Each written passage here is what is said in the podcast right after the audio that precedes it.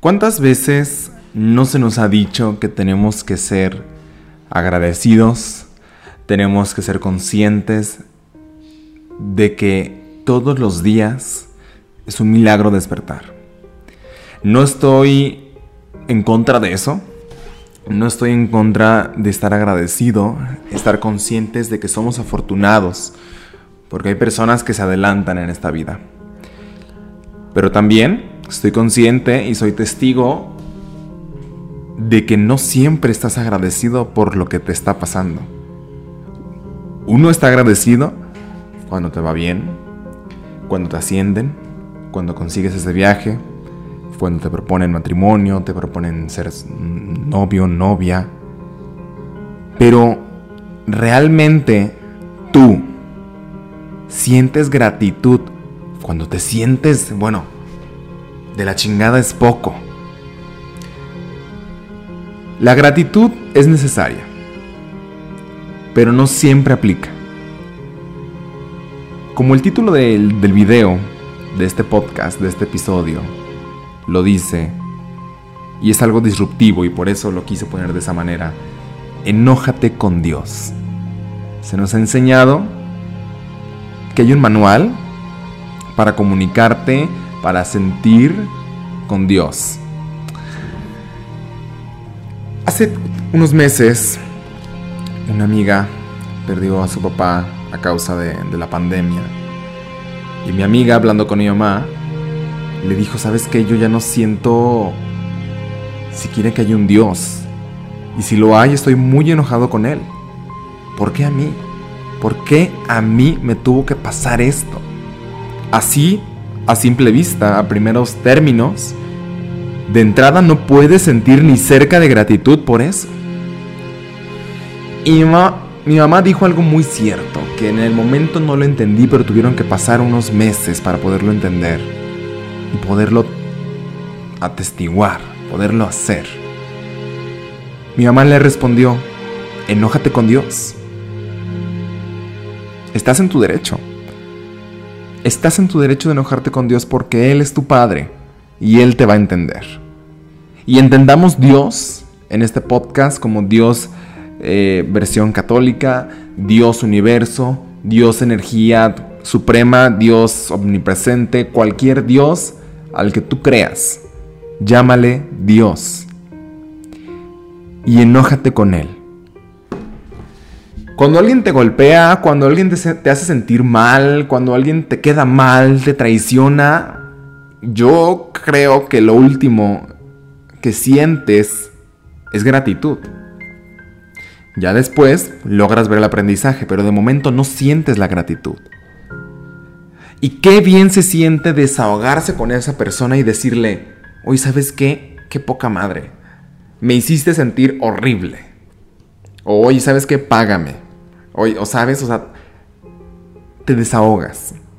Pero se nos ha enseñado que a la vida jamás hay que reprocharle nada. ¿Por qué? Porque siempre hay alguien peor que tú. Siempre hay alguien que la está pasando peor que tú.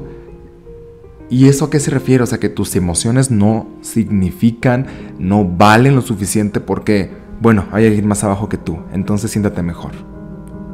Pero bueno, ¿cómo le hago con este dolor que siento? Con este dolor que ni siquiera me dan ganas de pararme de la cama, que me siento, es más, ni con ganas de vivir, que vivir o morir es, es exactamente lo mismo en este momento.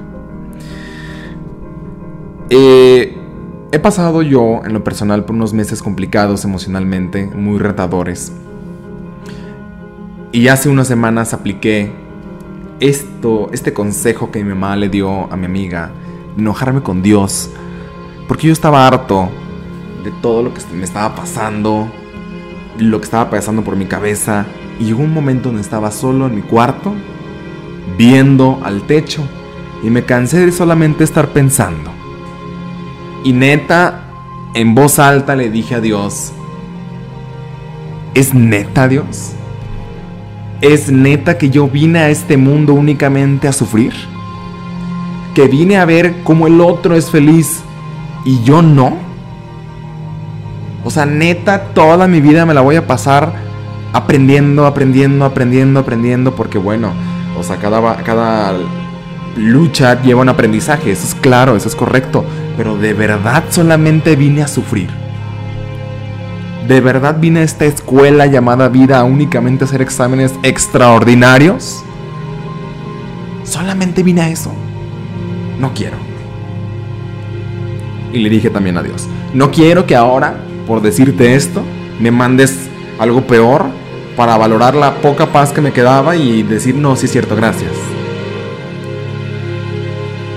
Desahógate con Dios, con la vida y dile, basta, no te entiendo. Y fue lo que yo hice. Obviamente fue muy liberador. Es incómodo al principio hacerlo, ¿por qué? Porque se nos ha enseñado que a Dios, a la vida o a cualquier ente supremo a ti, superior a ti, tienes que guardarle respeto y no tienes por qué cuestionar. Pero uno se cansa de vivir recibiendo cada golpe de la vida. Ahora, con esto no quiero decir que nos vamos a victimizar de ahora en adelante.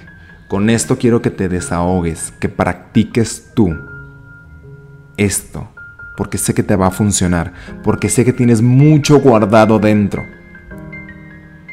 Pero vives en el silencio, porque se nos ha enseñado tenerle miedo a Dios. ¿Y cómo tenerle miedo a alguien que se supone, no se supone? ¿Cómo tenerle miedo a alguien que nos ama?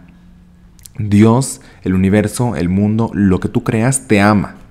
Por algo amaneces día con día pero también tienes el derecho a desahogarte porque tus emociones ahí están y tus emociones están para ser vividas, sentirlas, porque si no, las reprimes y se quedan ahí estancadas.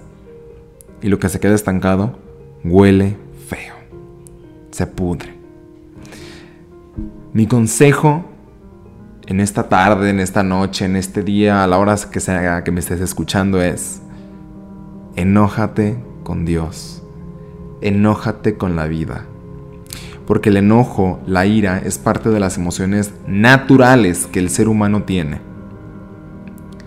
Y son pasajeras. El enojo es pasajero. La felicidad es pasajera. La paz es pasajera. Gracias a Dios en esta vida nada es una constante. Y si, quiero, y si lo queremos ver así, la única constante es el cambio. Hoy puede ser que estés triste, mañana no, mañana sí, mañana feliz, mañana en paz. La vida no podemos catalogarla como, ay, todo es felicidad, todo es paz. No. La vida es difícil, la vida es dura y está diariamente llena de retos.